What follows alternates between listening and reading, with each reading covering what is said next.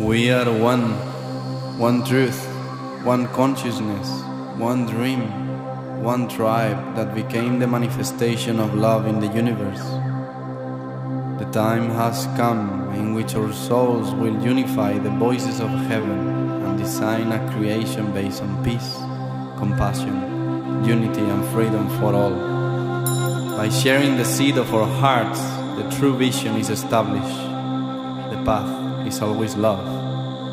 We honor now the will of the Great Spirit.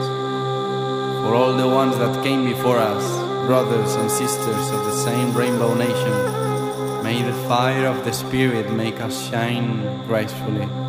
May the wind of our intention create the change. May the earth becomes the sacred temple of our bodies. And may the water of our blood remember and resonate the divine memory of the Creator. We have arrived. We know who we are. We know how to serve in truth. We are one. We came to create the community that will sing the song of the new earth. Love is the way, the life, and the truth. Welcome to the family, dear one. Welcome.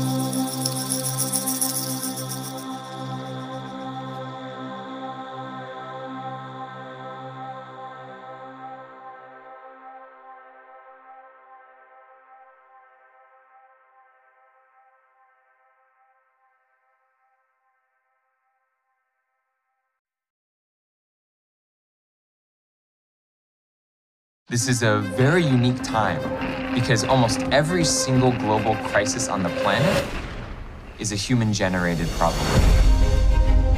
It's a system that's destabilizing. Is there a way through this? And it can either phase shift up to a higher level of order and organization, or it can phase shift down. Intelligence real summoning machine. A habitable planet? One of those is eminent. There's a worldwide epidemic, not seeing the beauty of what it is to be a human being. I want to understand more about happiness. The state of consciousness we're in collectively, It's a distraction. And the simple truth is killing us.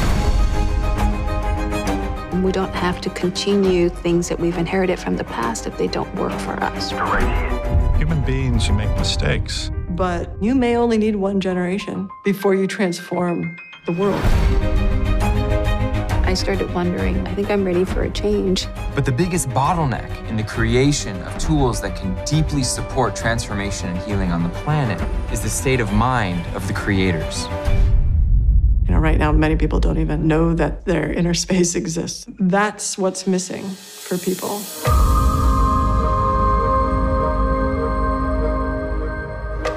I realized that to help you to turn the page and live your life. I didn't see a way out. Have you ever killed somebody before?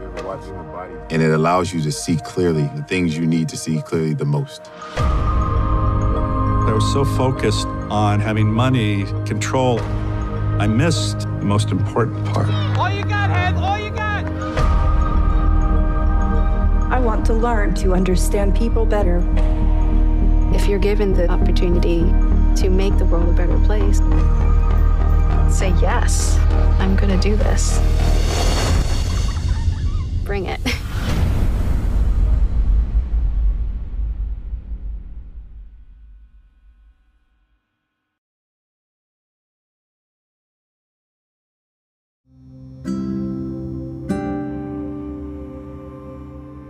Thank you all for choosing this podcast.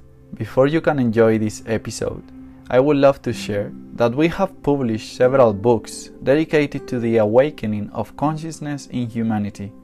You have them at your disposal both on the website and at the link on the biography.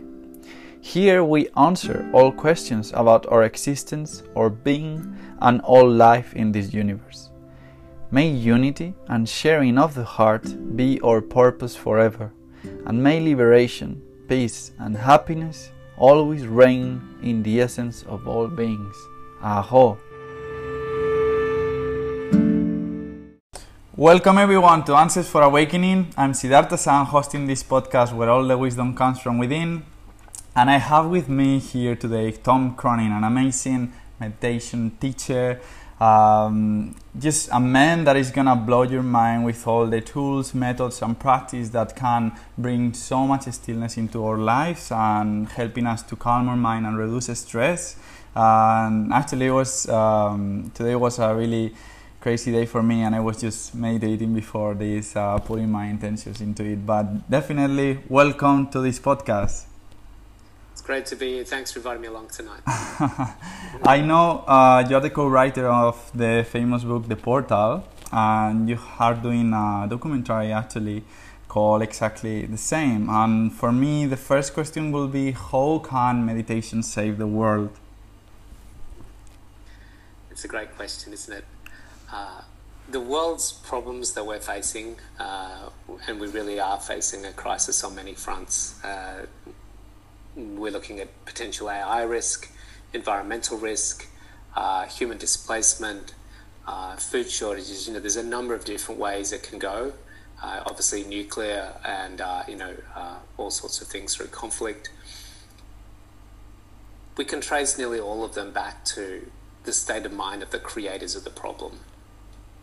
And what we have is a particular status quo in the the functioning of our brain it's a it's a program that just gets passed down generation to generation to generation, and never really gets disrupted. It's just the same way of thinking, which is coming from a very egoic, uh, individualized, me type perspective. What can I get for my life?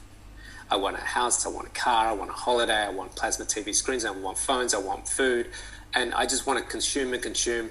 And there's this uh, in inability really look we have degrees of compassion and empathy and kindness and lovingness. There's, there's no question about it. It's our inherent nature so it's going to come through.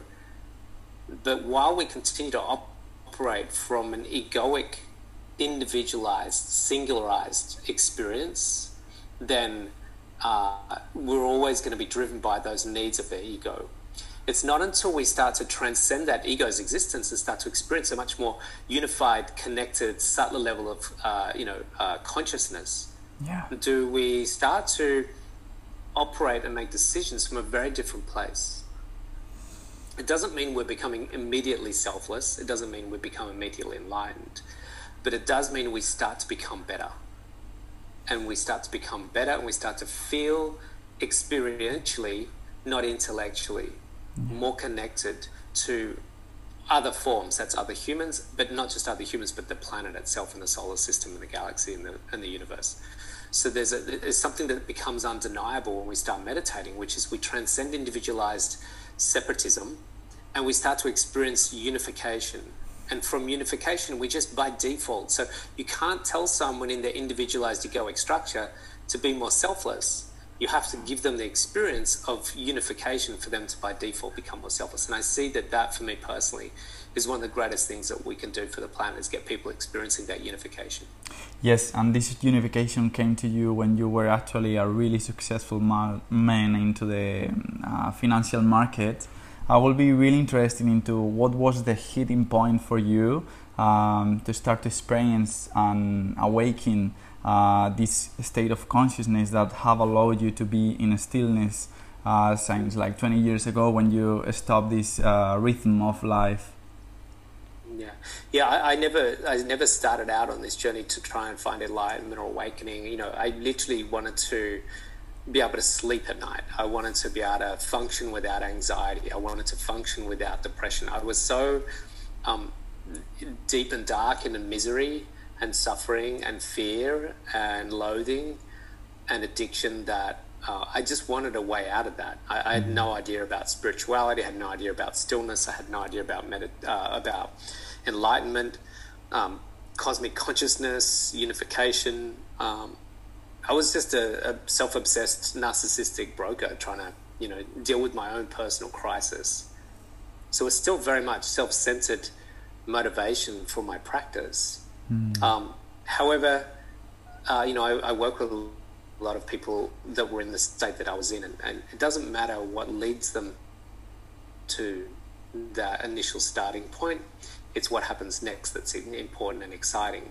And literally within the first week, I was like, "Oh wow, okay, uh, uh, I get this now." Like this is what I've been looking for on the drugs, the drinking, the partying. This, this right here in here, this is what it's been all about all along. Who gave you that first step, or what was the hitting point for you? How everything started? Uh, yeah, I, I looked at, I, I, was in a, so I, will tell the story around how the initial point of contact with meditation came about. I was uh, suffering from what's called agoraphobia. Uh, agoraphobia means the inability to leave the house. So um, you're, you're phobic about open spaces and going into new environments. And as a function of the old primal days when we were in tribal days, when we're out in the plains and we have this fear about going out into the plain, but we knew the cave was safe. And so once we pulled the rock across the cave, we were safe and we could breathe.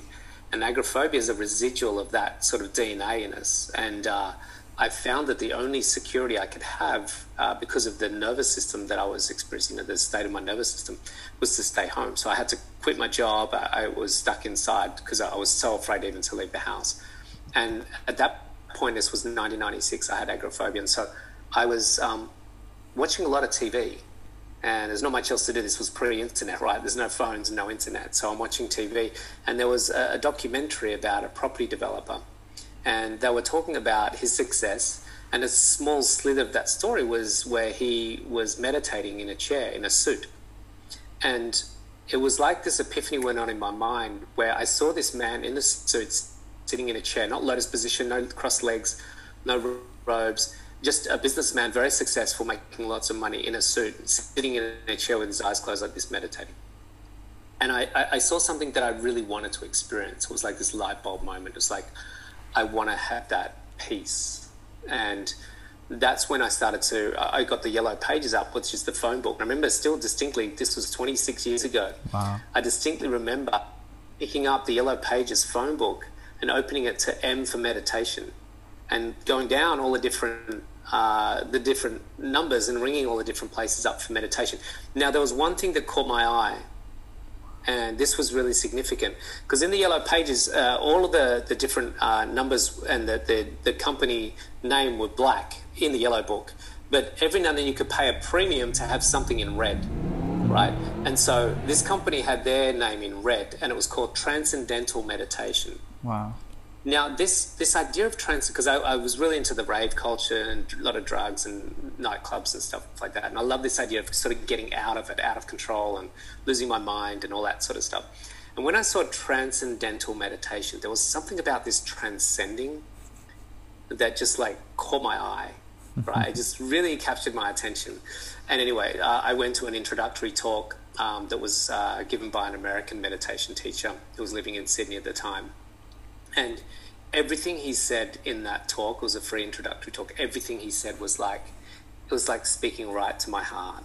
It was everything that I needed to hear. And uh, I signed up there and then on the spot and said, I'm ready to roll, let's do it. Wow. And what, it's so interesting because it seems that in our life we have always so many signs in front of us. In your case, it was just that uh, advertisement on TV, or no, it was a documentary, sorry.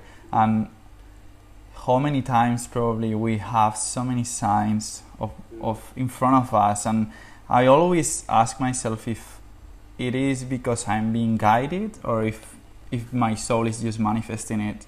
Like what is your feeling about this? Do you think you were guided or you needed to manifest it in order to just get out from your state at that point? Such a good question. I'm not sure we'll truly know ultimately the answer, but I'd had friends along the time, along the way, tell me many times I need to learn to meditate. They could see I had problems. And quite a few of them had suggested that I should meditate. I think the signs were always there. I think it just wasn't the right time for me to see it. Mm. And one thing I learned with life is that we're always researching fulfillment. Yeah. We're always researching ways to be fulfilled. Am I getting fulfilled out of drinking? Am I getting fulfilled out of eating ice cream? Am I getting fulfilled out of making lots of money? Am I getting fulfilled out of meeting someone on Tinder? Um, am I getting fulfilled through my meditation practice? everything in life is research into fulfillment, and so I had exhausted at that point a particular avenue for trying to find fulfillment, and mm. and and and I'd rediscovered a new me- method of finding fulfillment, and it was it was clear as a bell when I started to meditate that this was an avenue that was didn't have negative karmic consequences as opposed to some of the other areas that I was seeking fulfillment through. Yeah, and for someone who is in the state that you were at that point, like really living in automatic, I guess you're even just driving by the way of living of getting a job and being into that life without that stillness or without that awareness, what would be uh, or what would you tell this person? How would you introduce them to start to perceive their own stillness and their own space within, to not to let the surrounding to affect them and start to be the experiencer of the experience? Mm. Well, it's something we can't intellectualize with someone. It must be experiential. Yeah. So the first question is how do we lead them to experiencing that practice? We've got to get them into a particular modality or practice or technique. Now, the problem with a lot of people give up on meditation is because they're using techniques that don't take them to stillness. A guided meditation is not going to get you to stillness. It's going to take you to a nice place and you might feel good about yourself. However, it doesn't take you to the dissolving of the egoic structure. It doesn't take you through to pure consciousness, which is awareness without the thinking, feeling body. Yeah. And so only a few modalities will get you there. And some of them are through meditation, some are through other techniques. Um, there's a number of different techniques that will get you to the the removal of the thinking condition coded mind to conscious awareness, which is true freedom. Yeah. Um, so we can't intellectualize them. So what we can do is hopefully inspire them to embrace the practice, yeah. whatever that practice might be that they resonate with. Um, yeah. And the more the more you work within, the more that the external world is gonna project it. And in that case, you have a project called uh, the Stillness Project. Uh, it would be amazing if you could define from your own perspective what is stillness, and then start to speaking about this project. Mm. stillness to me is the absence of motion. Mm. Uh, that's all it is. Uh, stillness is not something you get. Stillness is something you arrive at when we've removed the thing that's not still. And motion is motion of mind and body. So we can be sitting still but still not be in stillness. Because yeah. we can have a lot of thoughts or feelings in our body. I can be rippled with anxiety and still be sitting still. Um, we can have stillness of mind but still be in motion of the body.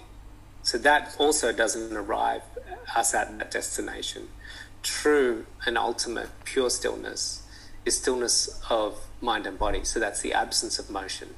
Yeah. So that's the sitting in the presence of being, where there's no fluctuations of the mind, therefore no fluctuations of the emotion, therefore no fluctuations of the physicality. Mm. When we're in, someone says, "Oh, I get, I get stillness when I'm running." It's like, no, you don't get stillness when you're running. There's all sorts of things moving through your body. Uh, a lot of breath, a lot of uh, you know biochemicals changing. Um, not that it's bad for you. Don't get me wrong. Of course, it's very good for you. And I, I run, you know, every week I do sprints, but it's not stillness. Mm. Um, you can have a certain calmness of mind, but true stillness is the absence of motion, and that's something that a lot of us are afraid of. Mm. Because they're afraid of losing themselves, which is their identity. Yeah, and it's that ego that is so attached yeah. to not to be released and stop uh, controlling all the situation because in that stillness we just integrate everything that we are and we are just still as you say. So uh, when you started to find stillness on your journey what brought you to start to think oh i should create a project what was your why?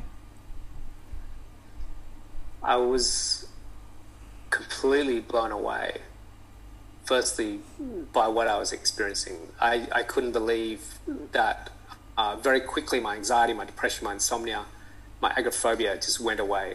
Uh, and I went from being agoraphobic, suicidal, seeing psychiatrists, psychologists, um, unable to go to work within literally uh, just a couple of two or three weeks.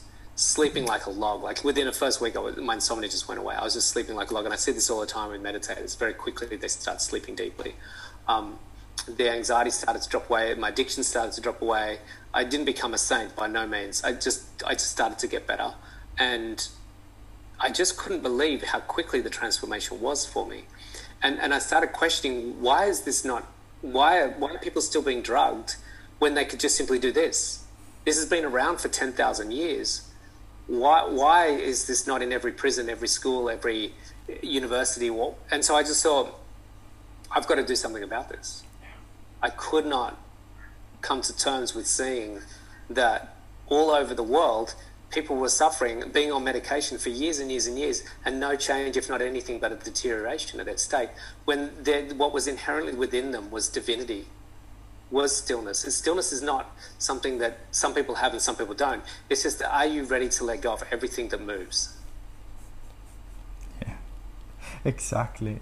Um, how will be the world if we will put programs in schools and universities and even on daily jobs of just meditate 10 minutes every hour be- before I start working, before I start in the class, or every two hours. Just sitting, meditating, breathing.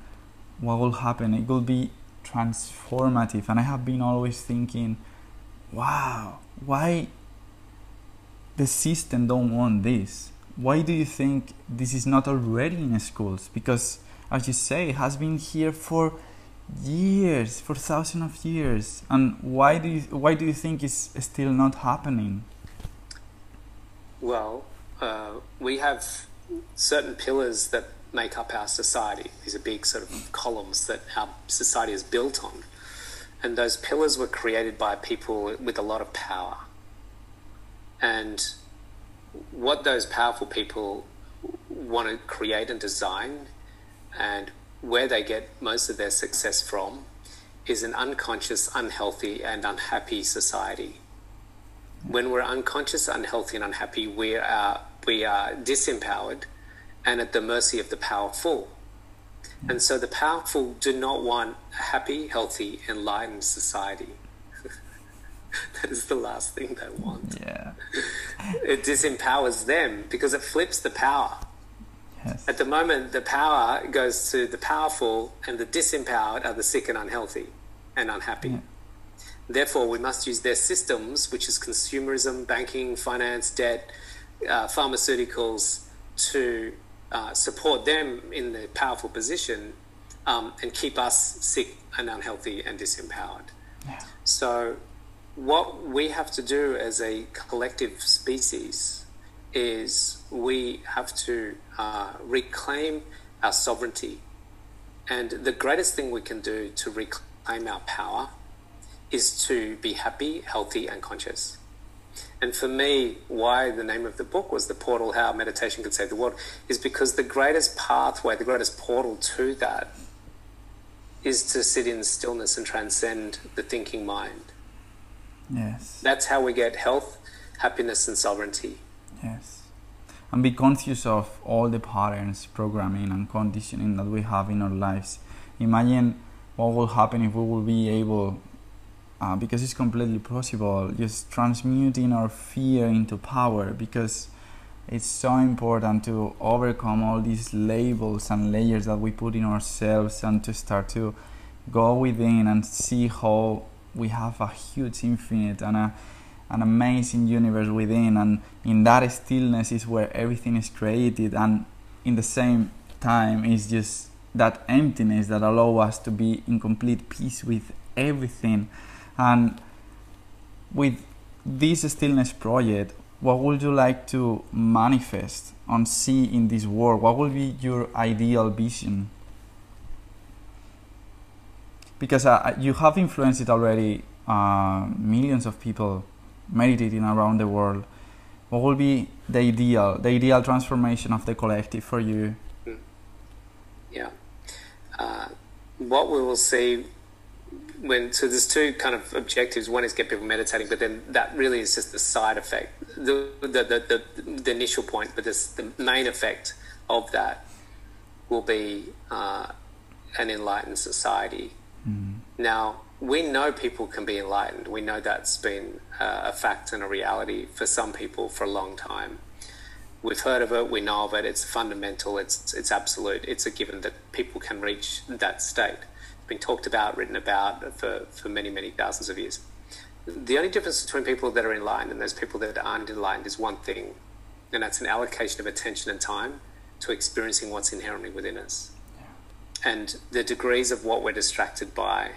So, what would I see if we see the world uh, embracing meditation? Uh, what we would see would see a, a, very different planet. We'd see one that um, people consume a lot less, they integrate a lot more.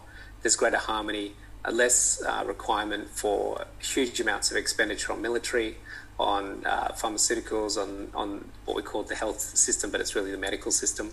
Um, we would see uh, greater degrees of intelligence, creativity, acceptance, uh, greater integration, mm. and repositioning of humans back into our place e- equally on the planet with the rest of the animals and plants.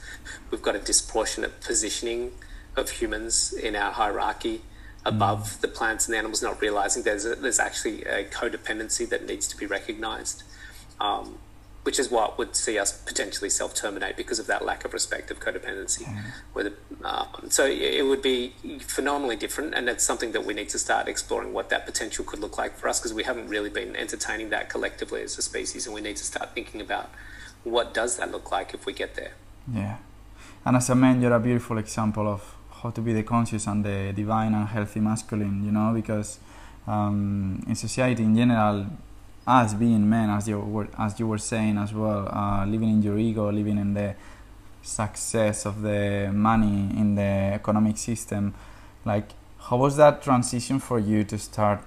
Um, I don't know about your childhood, your programming at that point, but how was for you to start to transcend in that uh, aspect of the masculinity and start to be in your feminine and starting to sitting with your emotions to feeling uh, with your feelings and how was that transition for you? Because i guess you had to break a lot of patterns and just layers that you had over yourself.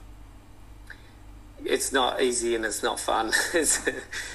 I, I, don't want to kid anyone uh, transitioning out of an egoic structure into a more uh, you know, spiritual existence, uh, still to this day, after 25 years, is still hard at times. You know, I'm still growing, still letting go and shedding layers. Uh, and, uh, you know, it's, uh, I started from a very deeply established egoic narcissistic base. So there was a lot of chipping away with big hammers and chisels of the ego structure. So it can be uh, frightfully scary at times, uncomfortable. This is not an easy path to walk. I won't kid anyone. The, the benefits and the results are beautiful and blissful and liberating, and we get a freedom in life, which is really, really beautiful. But they're so deep, the codes, you know, there's a lot of um, work to override deep codes, and it's, it's, it's an ongoing process, even for me now. Yeah. What is your daily practice? Um, I, I, do what I call, uh, I share with my coaching clients uh, a, a, a, spreadsheet that they can put on their fridge. And it's called the seven S's for successful health and well being. And so basically, there are seven uh, things that I like to do throughout the week. Some of them I do two times a day, some one time a day, sometimes just three times a week. So I do a sweat, which is sauna, three times a week. I do sprints, that's short burst sprints, three times a week. I do strengthening, so that's gym workouts with weights, three times a week. I do stretching, which is yoga, three times a week. Sometimes on my own at home, uh, at least every day in a small small way. Uh, stillness, which is meditation, twice a day. I do study, which is reading books or listening to podcasts. I don't really do podcasts that much. I'd rather read. So uh, doing some form of study where we're learning uh, every day as well. Uh, I think that's seven I've said there. Maybe I missed one, uh, but I'm pretty sure that's seven. So I try and do, you know, those seven things, and I like to tick them off through the week and check that I've managed to do. Uh, you know, uh, usually on a week, that's the sort of amount of times that I'd be doing those things. Wow, and I'm pretty sure you love the number seven because as well you wrote a book called The Seven State of Consciousness. I would love to know what are they. Sure. Yeah, so the seven states of consciousness is, is looking at the evolution of man, humankind, through the lens of the Vedic worldview and it recognizes that there are seven states of consciousness that we can sequentially move through. The first three everyone has, so everyone is experiencing three states of consciousness right now throughout the day. And one's uh, thinking state, which is egoic thinking, and all thoughts revolve around the I. Then there's deep sleep when you're unconscious and there's no awareness of the I. And then there's dream state where you're back to thinking about the I again. So all your dreams focus around your I, but you're not uh, in control of those thoughts. So the mind has free reign. That's the three states of consciousness. And then what happens when we transcend in meditations? That's when we sit with our eyes closed, the, the mind is clear, and we're in what you were calling the emptiness, or we call pure consciousness, where I'm awake but I'm not thinking that's the fourth state. We call that Turiya. So Turiya in Sanskrit means the fourth.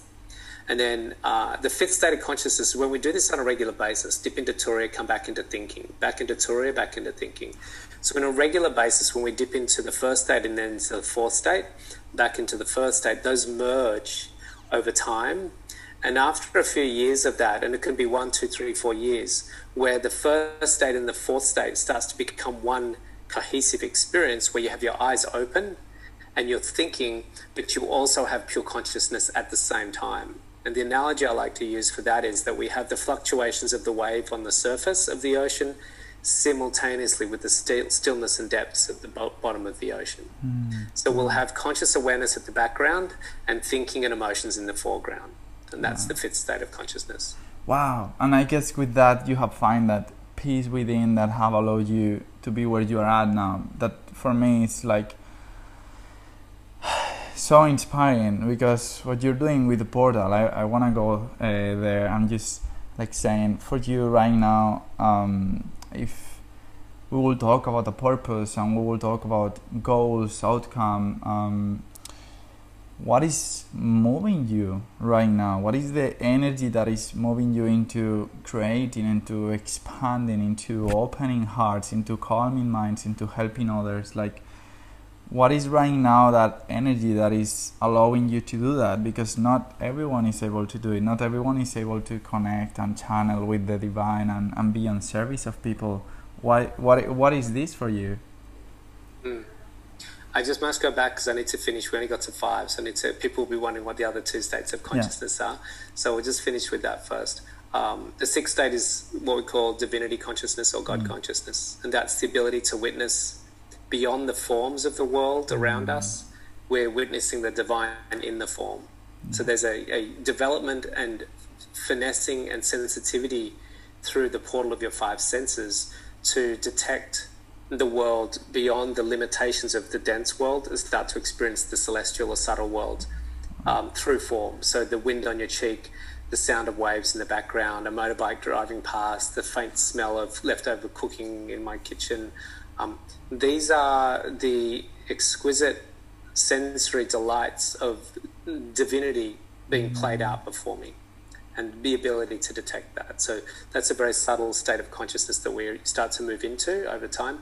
And then the seventh state of consciousness is a very advanced state that is the non-dual uh, disillusionment, uh, disillusioning, dissolving, I think it is, of the individualized egoic structure where you only experience this unified experience. It's very advanced. Not many people will, will want to arrive at that state or will arrive at that state because it really removes you from the duality of pleasure pain experience. You mm. won't be able to sit and watch Netflix and get an emotional experience from that because you're in the non dual state. You don't see that thing causing this thing to react. Yeah. You and that is actually one. So not many people mm. want to go there. So that's the seventh state. I, I had the question before, but um, about the seventh state, like ways of reaching it. Um, we could be speaking of plant medicine, but I guess that through meditation we can actually reach this state, but it needs a lot of practice. Mm. And when you say that you do meditation twice a day, um, usually how many, how much time do you do? 20 minutes. 20 minutes You could do shorter or longer. I, I, do 20 minutes. Sometimes I do a bit longer, 45 to an hour, but mm. generally, most cases, you could just do 20 minutes, it'll be fine. In the morning and the night? Yeah. Mm. Morning and afternoon. Morning and afternoon. Wow. So just coming back to that energy that is moving you and is driving you, um, what would be for you? I will. I'll have to be really transparent and honest here. Part of it is egoic. I have to acknowledge that. Part of it is egoic. Um, part of it is is selfless, non-egoic. which is it's this weird infusion of two things because I still have some ego. Uh, there's no question about it. Um, but I simultaneously also experience a, a, unified field. And part of the motivating factor f- from the unified field aspect is that the extension of me through the expression of others is, is suffering. Mm. And that that uh, knowing I that the part of that field of oneness can support another aspect of that field um, is choiceless. It, it must do what it can to support the extension of itself, mm-hmm. which is me. Um, so this is why when people start to experience more of their unified field, which is what we are, so it's the wave becoming the ocean and detecting that there's another wave over there that's suffering, which is actually part of the ocean, which is you yeah. that you can't but not be compelled to support the uplift of that other part of the ocean, which is you. Yeah. Um, so that's the unified aspect of me. But mm. the egoic side of me just is driven as well for a number of different reasons because it's, you know, there's a bit of like, um, you know, wanting purpose and wanting drive and ambition and achieving goals. And there's just, that's just some function of the ego. Yeah. And what is that relationship with your ego at the moment? we get on okay sometimes, sometimes not so well. it's like, are you still here? What are you doing here? Get away, go away. I, I usually defend the idea of our ego. We should like integrate him because he's here protecting us and creating that bridge between the physical and the uh, non-physical in a sense. And sometimes at least in my experience, what I have perceived is that my ego is always trying to protect me and to help me to achieve that highest self. It's just my mind through all the programming and how I have been raised and everything that I have learned.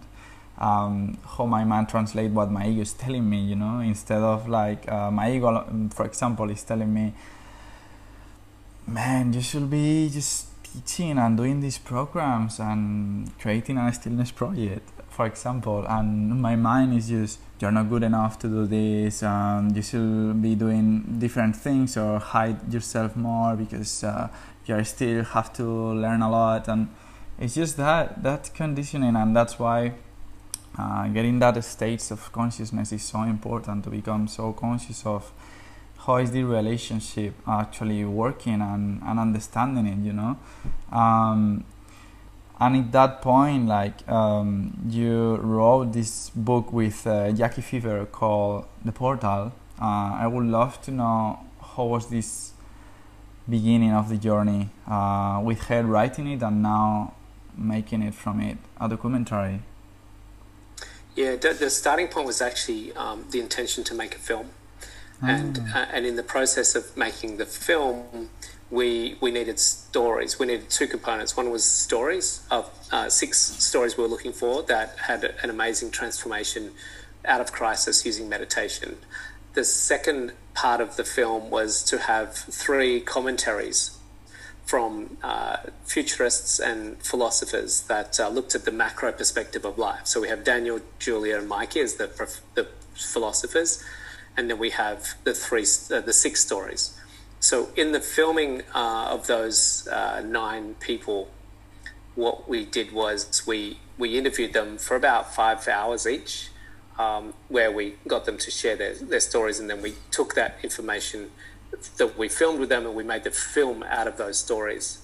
And what what we did as well, knowing that this would be part of the side project, would be to take the scripts out of those interviews um, and then we, we took the scripts and we, we worked with those scripts uh, and started to form a book out of that. And so we took the stories, we took the philosophers from what, what they said in their interviews, and then Jacqui and I sort of compiled that and we started to add our own stories to that as well. And you have had always that idea with her of making yeah. it, or you had like, oh, we need six stories? It was everything already thought?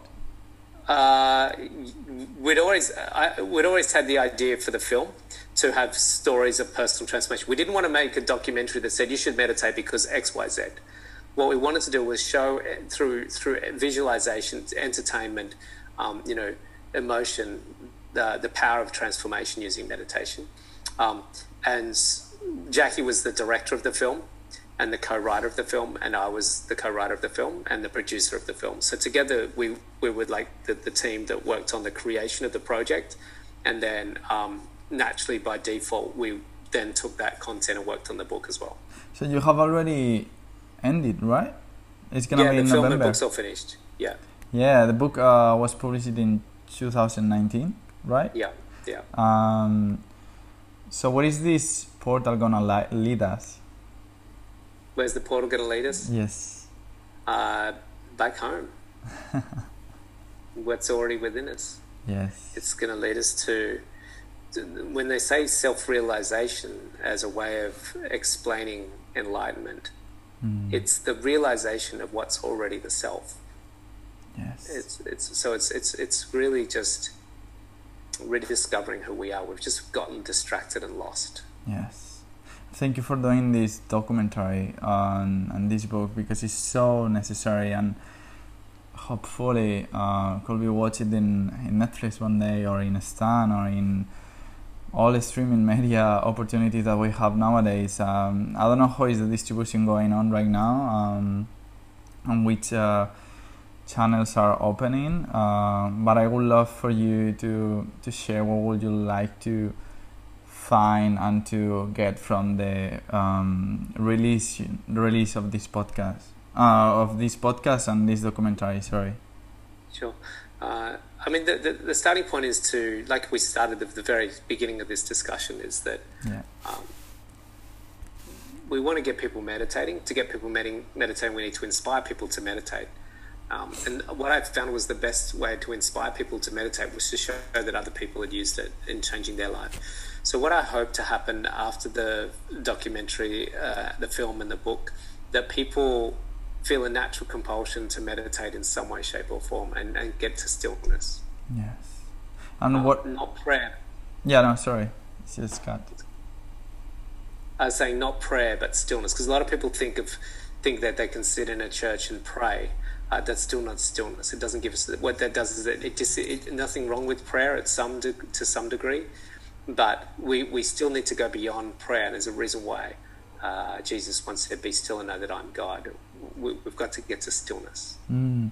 And do you think we cannot get that stillness into action? Uh, the other day, a friend of mine uh, was telling me that we should find that stillness into action to be able to find that home within, even when we are in um, situations with amazing stress with us and frustration. Uh, what do you think about this? The only way is just without motion, or there is any way that you could recommend us to find that stillness or that awareness into situations or on our daily days? Yeah, absolutely. And this is when we talk about this the seven states of consciousness. As we meditate longer and longer times, more and more, um, we start to get stillness whilst in motion. So the depths of the ocean is always still, even though there's movement on the surface. So we can be in the world and be engaging with the world, be in motion in the world, and still know, n- not discover because it's or not create, but know that it's already still there. There is stillness already there. Mm. What could you um, recommend from your own experience to um, have transformative experience through meditation? We, we will have to be practicing it daily day or is any way that we could or people could experience the results uh, quicker like i know um, that you need practice and uh, i usually meditate every day and i do yoga i have my own practices but people that maybe are listening to this podcast or will watch the documentary will be and usually happens. I have a lot of friends that i usually recommend them meditation but they are not able to focus and they find uh, guidance in youtube. And i think that is that the first step that i don't know why people is still struggling in a sense of finding that stillness or that purpose of meditation. What do you think about this Yeah, it's definitely a conundrum that we face. Is that um, we want, we always want results. We want action. We want uh, things to happen quickly, and uh, that's happening more and more in a world where people are becoming less and less compelled to do something that's not charming and pleasurable. So this is why the phones are so effective in our lives because they just give such instant gratification. Yeah. And meditation is not an instant gratification. It's it's it's a slow burn process that takes um, some application and dedication and commitment to. And we, we have a very impatient world yeah. And so people, if they don't get an experience quite quickly, they'll drop it quite quickly as well. And this is this is the, the problem we have. Um, I don't know what the solution is to that. To be honest with you, uh, I'm not sure. You know, I, I just do my best and uh, try and uh, inspire people to to look into yes. in meditating on a regular basis, and um, yeah, and, and hopefully over time people will start to get less and less charmed by the distractions of life and be more and more drawn to exploring the inward world. Yeah, and do you believe in the idea that we manifest what we have surrounding us? Yeah, very much so. Yeah. Yeah. We are what we create, and uh, not so much on what we think, but that's definitely partly the case, but also on how we feel. So if we're vibrating at a frequency that's quite low, we'll attract quite low frequencies that are in alignment with that. How do you raise your frequency?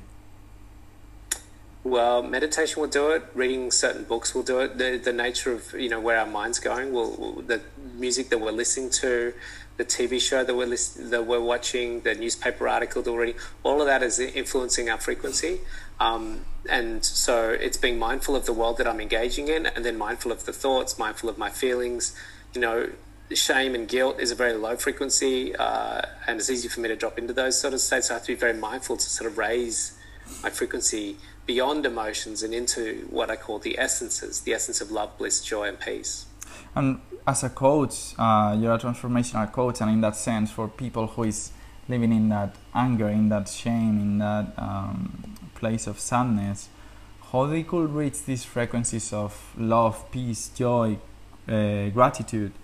Because um, I, I, work as well with uh, clients as a mentor, and um, sometimes you you can find like actually places that you have been as well like and I think and I find the the best way to help people is to live through your own example uh, but in your case as a coach and I guess that you have had a lot of mentors as well like what is the main approach for you when you work with clients or people that you want to help well it's multifaceted it's multi-layered um, firstly obviously um, all my clients uh, is compulsory that they meditate. It's very difficult to work to get someone to transform and evolve. You know, a transformation coach is, is all about creating transformation. Um, and if someone's got a very rigid coded mind and they're not transcending that and accessing the field of wisdom and intelligence, then they're going to be stuck in the code and it's very hard to change them. So generally, uh, it's pretty much a requirement for my clients that they're meditating in some way, shape, or form. Uh, they have access to my meditation courses if they become a client. Um, and then obviously I'm checking in, you know, what are they doing in their daily life? You know, what are the things, what's their daily routine? You know, we're checking in on that. Mm-hmm. That's why I said about the seven S's, you know, I give them that spreadsheet for them to tick off. Um, you know, I'm looking at, uh, you know, I give them a list of books to read, um, you know, the, the, daily routines and checking in when they're uh, dropping down into lower frequencies and they're doing things that are quite substandard or low grade, then um, obviously to inspire them, to lift them up and to help them to get back in alignment. You know, this is a big part of what I do is accountability coaching. So continuously, regularly checking in on them. Which mentors have you had that inspire you and what did you mm, learn from them? I've had so many. Some of the authors of books, uh, Yogananda Paramahansa, Paramahansa Yogananda is a great, uh, you know, spiritual master. Uh, Ramana Maharshi was a great guru that has inspired me. Sri uh, Sri Anandamayi Ma is a beautiful uh, saint that I've been very inspired by. Um, you know, Eckhart Tolle has had a big effect on me. Neale Donald Walsch, Um, gosh, there's just so many that um, I'm moved by. There's some some great healers uh, that are channeling Babaji at the moment here in on planet Earth right now, which are doing some great work. There's an ascended being called Emmanuel um, that uh, has done some great work through humans uh, and channeled a great book called Emmanuel's Book by mm. Pat Rodegast, mm. which um, has played a significant role in my life as well. Mm. And then my kids and my wife have been very uh, strong mentors for me as well. what inspires you the most about your kids? Um, they they pull me up all the time. You know, they're always they're always, you know, just they just uh, firstly they inspire unconditional love. Mm. Um, they're very intelligent and very conscious human beings. So they're teaching me a lot of things along the time, a lot of the time, uh, which is quite interesting. But um, they just they give you the uh, the ability to to to enact unconditional love, which is uh, love is is beautiful, but it's even more beautiful when it can be expressed through a container in a relationship. Mm. What do you think could improve the relationship between the father and the kids or the teenagers? Like, which advices could you give to all the parents that could be listened to us? Firstly, um, to recognize their own sovereignty and their own empowerment and to support that in their decision making. Um, my children, you know, they're 18 now, they're twins, boy and a girl. And so, uh, one thing that's really important is to teach them uh, the deep understanding about cause and effect, and that uh, there's a law of karma that plays out. It's not from their father, and it's not from the police. Mm. it's not from some governing body. It's a universal principle, and that that they, they learned that quite quickly. That they, they have the the direction of their life in the palm of their hand, yeah. and each decision has a corresponding reaction. And so um, that really helped them start to shape their own life. And obviously, you know, I'll have things to say at times about what we agree in the house can be done and can't be done. But generally, I, I give them a lot of freedom to to find their way through life, and I think that's a really important thing um, because you've got to let them know that um, that this is your life. You get to do what you want. You get to eat what you want. However, there is some principles in the universe. So you drink Coca Cola all day long and eat Maccas all day long, and just see how it feels in three weeks' time. Do your research. And then when you're finished with that, come and try these green smoothies that we're making from our, from our home veggie patch and uh, mm. this really healthy meal that we've cooked. And see how you feel after three weeks of that. And then let that experience be your deciding factor as to how you want to live your life. Yes. They will know one day about your um, past life, I will say. It's uh, something that you in general use as example. Yeah yeah my son he wants to follow my path and be a broker. I told him not to do that but he wants to do it anyway. No way. he said it looks funny. He watched wolf of wall street. He says dad it looks fun. I'm like well look i did and i had fun so you may as well have fun too. Oh wow. So uh, and i mean wants to do that's what he wants to do. you are here today thanks to that experience in a sense totally. Yeah. So I think um, I'm sure he'll do it in a much more conscious way and, and, and, not have to go through the experience that I went through. Yes. So, um, so in a sense, your son is the manifestation of your um, past self. So now you have the chance to come back and to tell him something with the wisdom and the knowledge that you have now. Uh, so as if you were telling to yourself before to be the broker, uh, what would you tell your son and your uh, past self in that sense with all the knowledge that you have now? It's a great question. Yeah, it's funny because literally um, a minute before, I, the reason I was late to get on the podcast, uh, literally one minute late, uh, was I was uh, talking to my son. I'm, I'm about a thousand kilometres away from my family at the moment uh, in a place called Noosa. They're back in Sydney. I'm yeah. teaching meditation tomorrow to a group of people. And um, I was telling him about uh, some of the very poor investment decisions I made when I was a broker and some of the poor lifestyle decisions I made. And uh, it's funny because I was telling him exactly what I would tell you right now. Wow. And that um, what I was sharing with him is that whether it's in, in investment or in lifestyle or in relationships, we, we look for extreme levels of excitement where we have an opportunity as a result of a certain uh, action or experience to high five and celebrate and yeehaw and cheer. And we're looking for many opportunities to do that. Um, it's interesting that if you look at some of the most successful business people and some of the happiest people on the planet, they don't have big high five cheer moments. Mm. Uh, I spent some time with a monk in, an, uh, in a cave in India. His name was Narayana, and uh, for, for at least 20 years he sat and he, all day, 24 hours, would be Narayana, Narayana, Narayana, Narayana, Narayana, and that's God. Narayana is God. So he became Narayana, the, the monk. Um, his cave was very minimal. There was just, it was sparse as anything. It was just like a rug and a little bowl for his water, and then uh, and some spiritual texts. And this guy didn't have a passport. He didn't fly around the world. He didn't have plasma TV screen. Didn't have Netflix to um, to give him excitement. And so he was one of the most blissed out and happiest, most fulfilled people I've ever met. But he didn't look for excitement. He looked for bliss. And a good investment strategy. I went for crazy, crazy investment strategies. You know, one in a million chance. And if we pulled it off, we would all cheer. And of course, we'd go and lose it. And so lots of drama, lots of excitement, lots of, you know, excessive activity. But the most successful businesses and relationships and happiest people are the ones that live very stable, consistent, um, you know, steady. But we, we, we get bored very quickly. And so we go and create some crazy, exciting, dramatic experience that ends up being detrimental to us. And so I was just sharing with him that um, I'm going to support them in um, learning from my mistakes and as far as business and investment goes, but life in general is to not get pulled into the trap of seeking dramatic, exciting yeehaw moments, but to just to take life as a nice, beautiful, steady experience. And uh, you'll find a great deal of peace and happiness and financial success as a result, I'm sure. And mantra is a beautiful way to find that stillness as well. Um, yeah. How could we find more bliss in our life? Meditate more.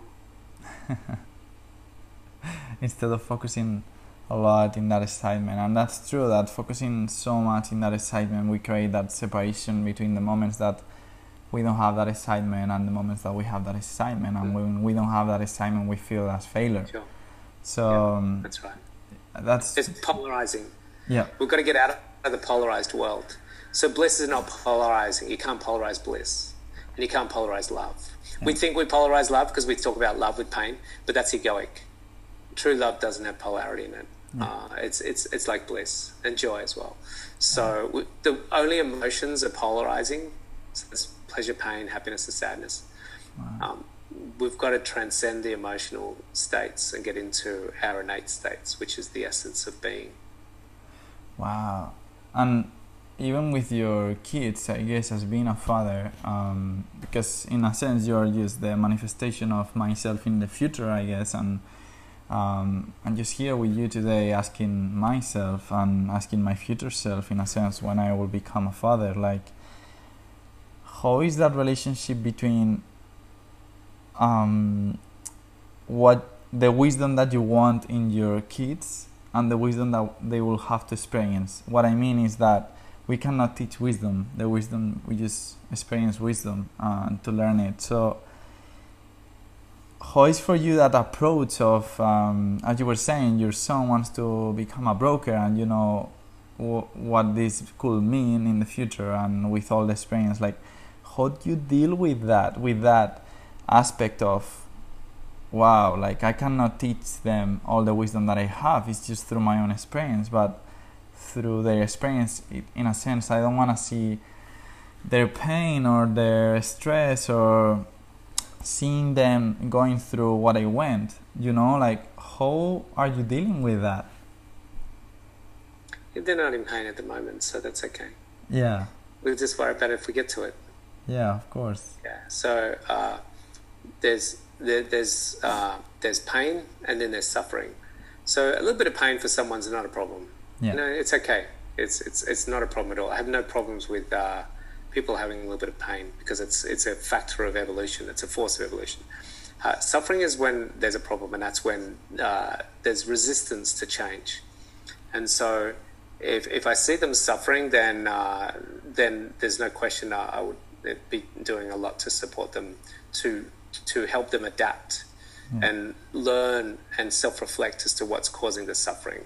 Suffering is never caused by someone outside of us. It's usually is something inside of us. Predominantly, most of the time. Of course, there's some situations where there's suffering, where people are forced into situations for a long time that they're not meant to be in. But um, for a lot of us, our suffering is is a is a uh, a strange, sadistic, uh, you know, ongoing obsession with being in a state of misery. Yes, and we are addicted to that. What's, yeah, yeah, I, I was in that state for a long time. Yeah, Yeah, and, and we are so addicted to that suffering because it's what we understand as normal in a sense. And I guess that experiencing that um, pain is the only way to understand that separation between that suffering and that pain. And thanks to that stillness, we can feel how when we like I was just talking with a friend and he was telling me like uh, at some moments in your life you're gonna feel I'm frustrated. Oh no, wait. If I have awareness, I'm feeling that frustration is coming to me, but I'm not frustrated. I'm just experiencing frustration. Um, with pain, I guess is the same. One of the ways of overcoming that pain is telling to yourself, "I'm experiencing pain, but I'm not in pain." And I don't know if you think the same that we could create that separation to overcome it, or like what what do you do with pain in your daily life to transmute it into growth? Mm. It's really just about adapting, and that can be either adapt the external world or the internal world. So we can only ever change one of two things. Um, so, for instance, if I have pain because uh, I'm in a relationship or a job that I don't like, then I can adapt and I can change out of the relationship or out of the job, and that will see the shift away from pain. Yeah. Um, it could be the car that I'm driving, the house that I'm living in, whatever. Um, then, if if we're in a situation where we can't change that, say you're in a job you can't change, um, then the, your next option is to change your internal world Yes. and change your relationship with the job, and have gratitude for it, or um, you know, um, have a different different um, way of relating to that experience. So, we only ever look at internal, external change. Uh, to change the way you see the world, or change the world. and you can just do two things. Um, and I think one of the things is that we focus so many times so much into changing people when, in a sense, what we have to do is work on ourselves and the world will work itself as the Ponopono philosophy or let the, pe- let the people know that they can change through your own Mhm. example and, and inspiring them. And for you that in a sense have reached that impact um, in the social aspect of helping so many people and you have get the success into the uh, system that we live in as well with uh, money and with your experience and your career once you reach all these points what happened next what's happening in your life now It comes back to Maslow's hierarchy, Mm. which is you know we naturally move up the pyramid of needs, meeting our needs, um, and usually for for people once they've met most of their needs, then they start to do their spiritual awakening. Yeah. And how do you think, uh, like, every day you're reaching that awakening? What make your day bliss, in a sense? Mm. Uh, at the moment, there's a lot of action in my life because we're launching the film, and there's uh, Yeah. kids and jobs and coaching clients and stuff. Um, so th- there's a lot of um, integration of that knowledge and bliss into action, which does fade it. It, it erodes the bliss a little bit. Um, what I'm looking to to manifest uh, sooner than later is uh, is to have a lot less action because what I really uh, enjoy is, is just sitting and being, and uh, um, I don't have very much time for that at the moment. but uh, I do intend to do uh, more of more of that in the not too distant future. and yeah, like you you don't stop to be, uh, Sure. because you have already that technique of being in every situation and into the action. So I guess it's fine in that sense, and you have to learn to ask for help and receiving instead of giving, giving, giving. How how is for you that act of receiving in yourself? Yeah, something I, I need to uh, definitely open up more to. Uh, you know, there's still this natural tendency, partly because of my enneagram and, and my code, and my disc profile, is just is to just keep giving and serving and giving and serving. Um, so um, it's nice of you, uh, and I've got a lot of gratitude that you mentioned that because it's it's a strong reminder for me to, and I've had a few reminders over the last week to uh, to open it up and ask for more support because uh, I tend to feel like I always have to do everything myself. Yeah, ask ask for it. Like, what do you need now? Yeah, I need uh, time and money.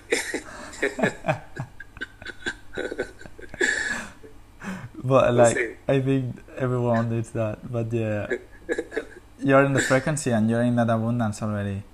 And I think yeah, the portal is gonna just not bringing that. Portal is gonna bring so much awareness over what is time actually mm. that doesn't exist and it's just disillusioning where we live and um, thanks to meditate we realize how just money is energy and flow and what we have to be investing is in as you say in, in more bliss in our life. Um, so I really honored you for for doing that because I'm as well on that aspect of oh I need to open myself more to receive and as a man it seems that we work so straight into the sense of direction that we have into what we want to do into what we want to give. And sometimes it's it seems difficult for the masculine to be sitting and being like okay let's let's receive let's ask for help it's fine um, and for me i'm just learning to be more with my feminine uh, within me and starting to actually expose and express my needs. Um, and as a man, I, say, I think it's really important to start to speak about our needs. Um, actually, I, I need this. I need this sense of safetyness that comes from this. And and let your masculine a little bit like okay okay like, let's it's fine but actually we, we need this to feel safe and to feel that certainty. So i really honor you for doing that. Um, as for a young, young uh, conscious entrepreneur, like what I would love to ask you is, which advice do you have for someone who wants to host retreats, create projects, create documentaries that could change the world, and, and, and the portal will, will be doing this? Which advice could you give to um, to younger self who wanted to start to, to create all of this and to give to the world so much? Don't do things that I did. Certainly, uh, you know, I learned a lot of lessons, uh, particularly the way we, we, we've uh, raised funds and, and, made the movie. Um, look, do, do things that you love doing, do them really well, and do them with the intention to support and uplift humanity and to really value the impact that you're having on other people's lives.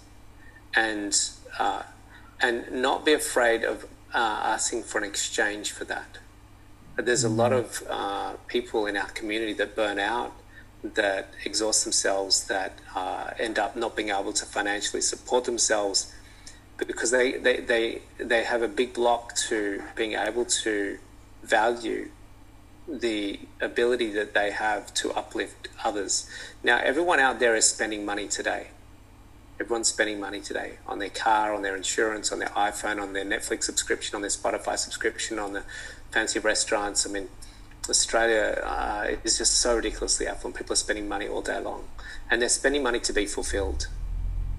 And my perspective is that if you want to um, go into this professionally, and if you're not going to do it professionally, it means you have to do it part time or, or, or, as a hobby. It means you have to raise money somewhere else because you will need to make money somehow. So if you want to do it professionally, then um, you've got to recognize that um, everyone is spending money to get fulfilled. And you, you, need to ask yourself, is, is it of greater value for them to spend some of that money on working with you? Mm. I know I, you I'm just got a retreat in four weeks' time and it's, it's sold out. Uh, we'll have 30 people there. And um, you know, we're blessed in Australia, we can run retreats. And uh, I have no qualms about those people paying for that retreat um, because, because I know it's the best money that they'll be spending.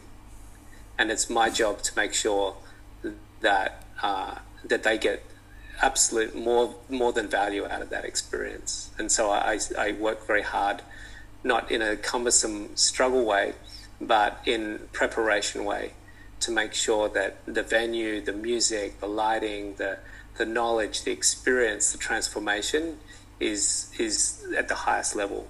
Um, so always value your work, but also make sure that your work is worth valuing. Wow, thank you for that. That's amazing, and I so many people who is listening to this podcast is gonna need that.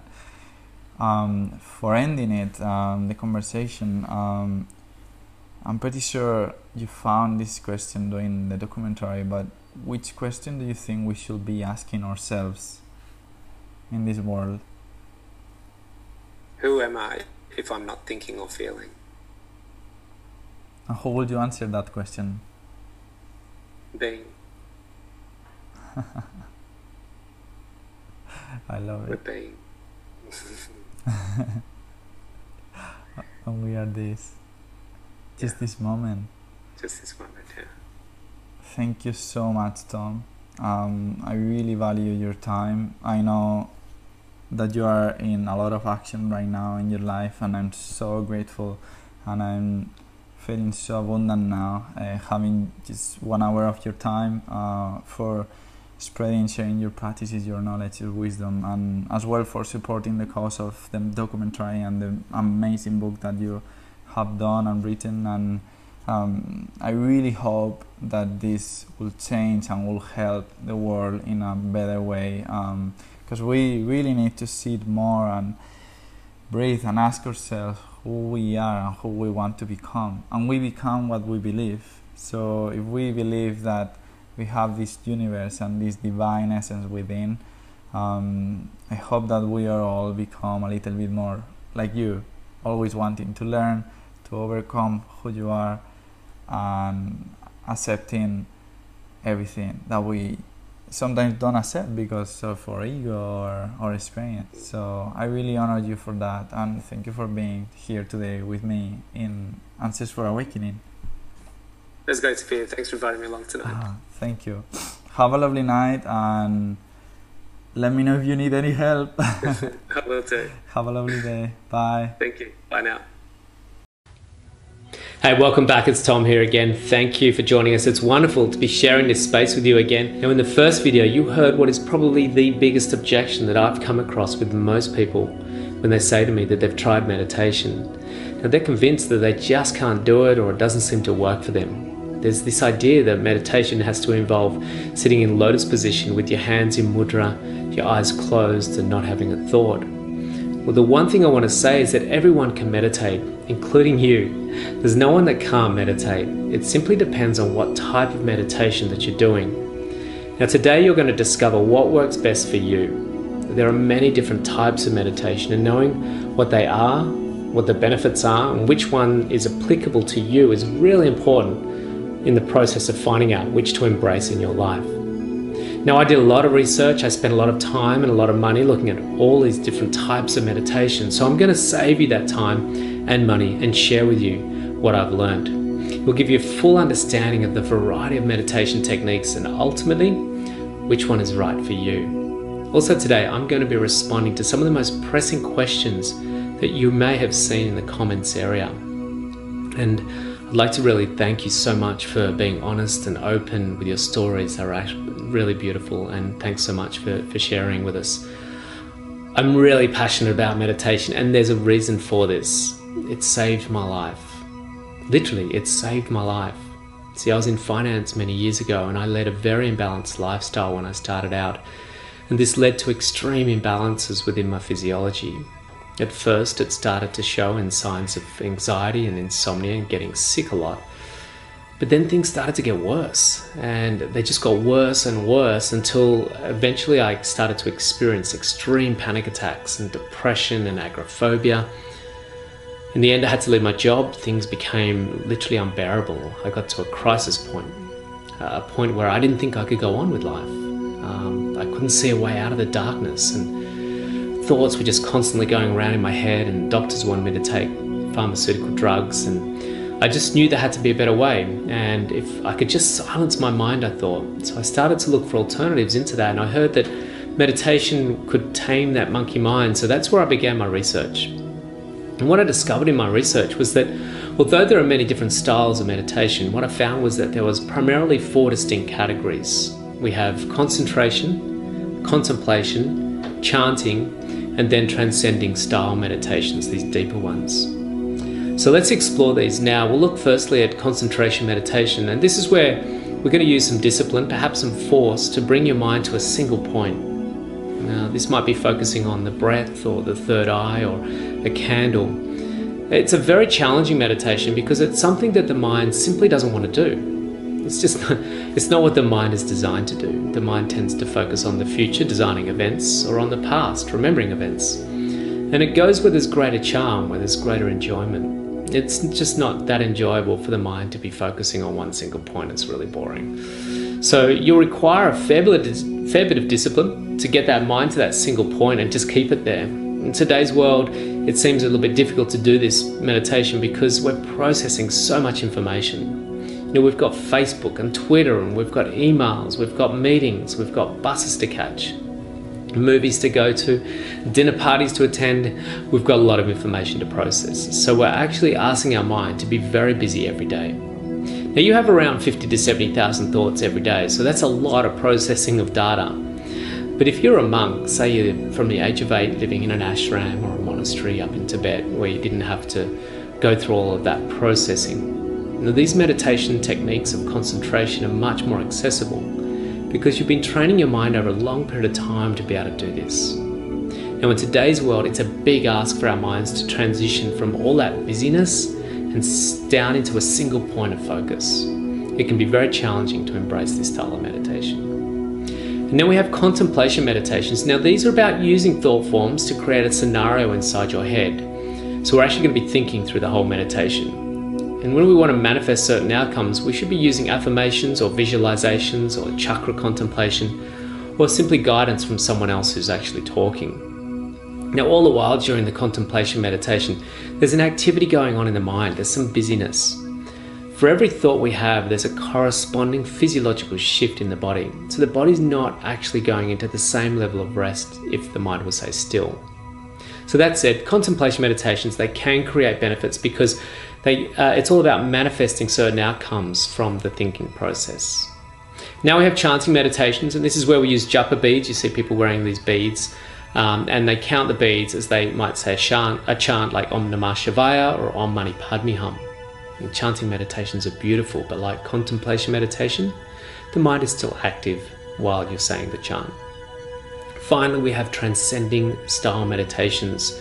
This is where the mind actually transcends beyond thought, goes beyond the thinking process by using a sound or a vibration or a mantra. Now, the brain tunes into the repetition of that vibration or sound, and your mind moves from the active beta brainwave thinking state down into the deeper delta brainwave state. Now, in delta brainwave state, the mind becomes very still and is in a very deep meditative state. We're awake and conscious, but we're not actually having a thought.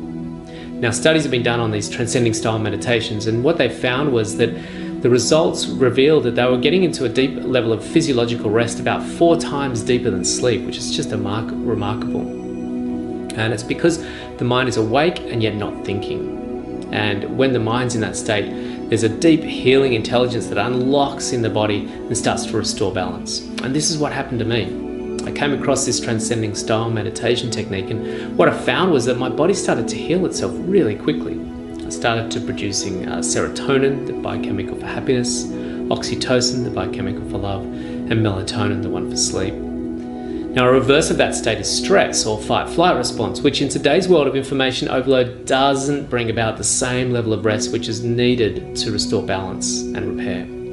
So, simply through that level of rest that I was achieving in meditation, I was able to restore balance in my life. It was very accessible and very easy to do. Absolutely amazing. So, there you have it four distinct categories of meditation. Now, there are many different styles of meditation, but most of them will fit into these four distinct categories.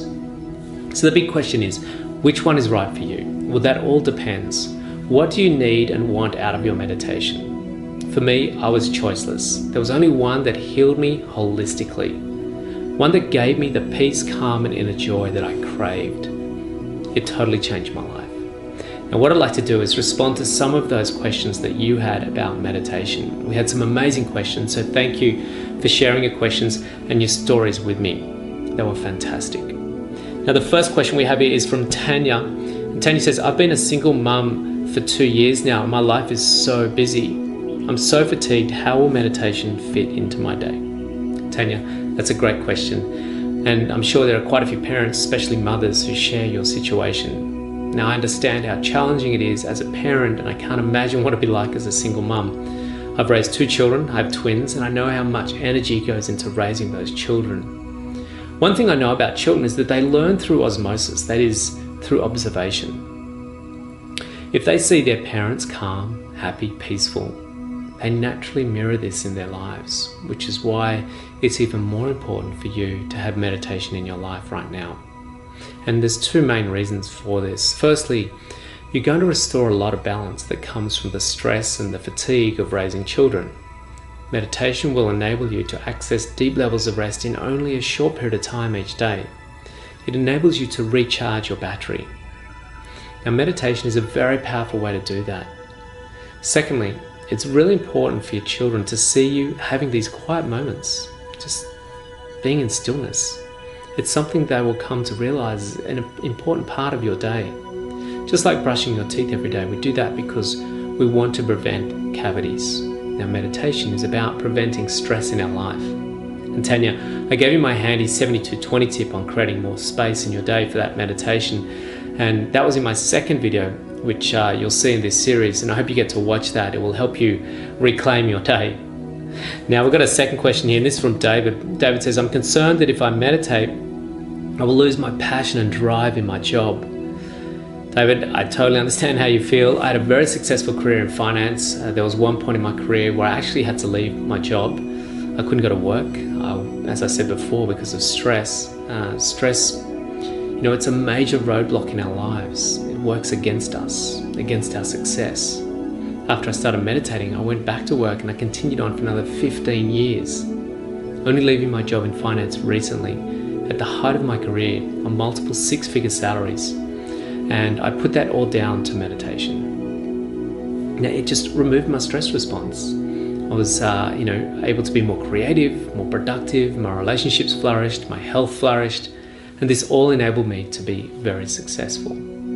Now, you may or may not know a man called Ray Dalio. He is the CEO of Bridgewater Associates, and they're the world's largest hedge fund. They have about $160 billion worth of assets under management, Ray Dalio is probably considered the world's best hedge fund manager. He says meditation, more than anything else in his life, is the biggest ingredient to whatever success he's had. And today, more and more Fortune 500 companies and top execs are turning to meditation.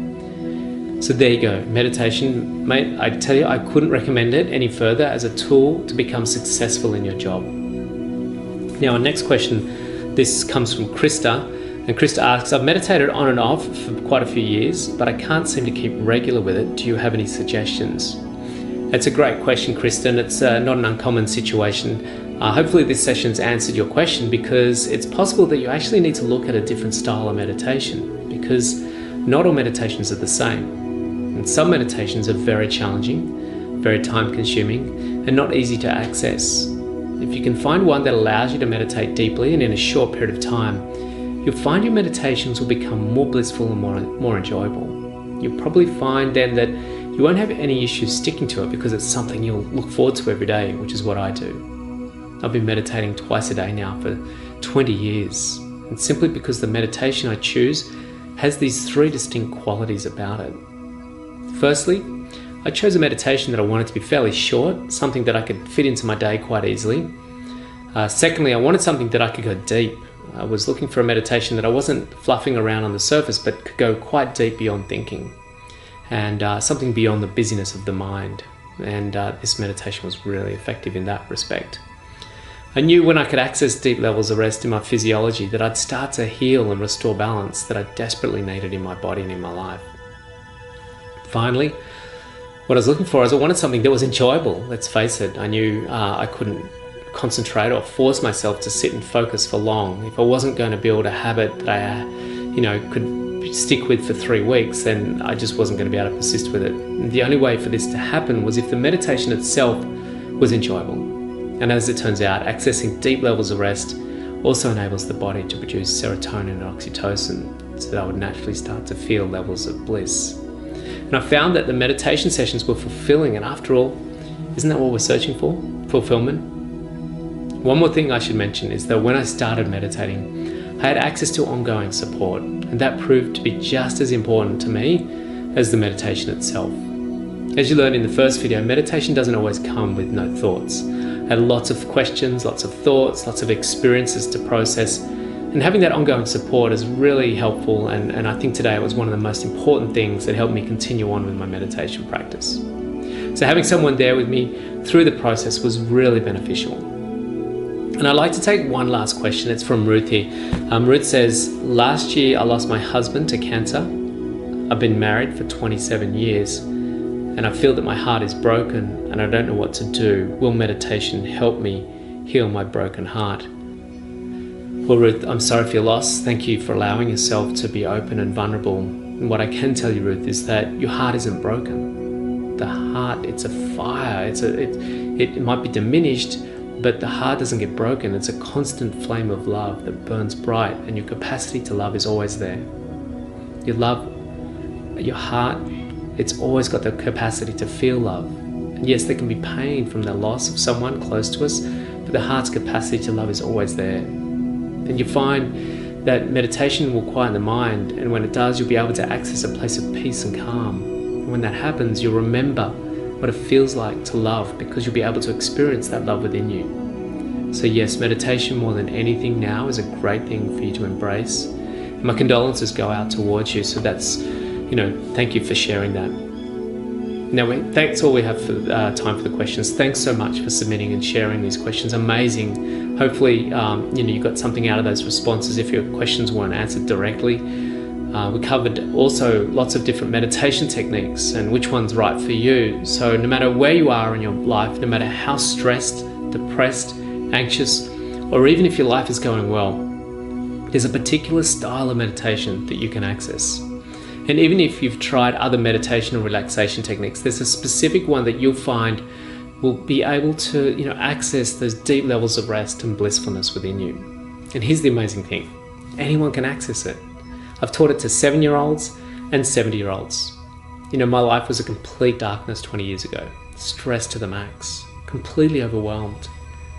I went from not even being able to, excuse me, leave the house to go to work to now traveling the world, living an amazing life of my design, but more importantly, feeling alive and enjoying every single moment of it. And I put that all down to this specific style of meditation that I learned about 20 years ago. I've been practicing it ever since. I've taught it to thousands of people. I'm seeing incredible benefits unlock within each person more creativity, more abundance, more grace and joy in their lives. And all this is possible for you too.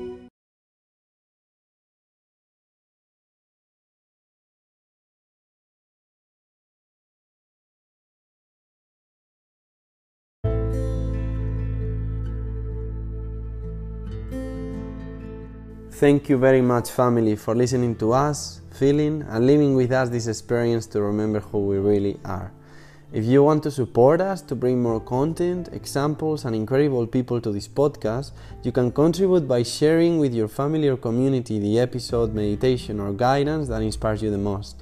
And if you also want to support us to continue in our purpose, you can offer a donation that will help us continue with what we are most passionate about. You have the link in the description of the episode. I love feedbacks and we are always available to receive you or offer other ways to participate, such as sharing messages and personal questions from the community and the podcast. We are one. Let's make our prayers heard. God bless us.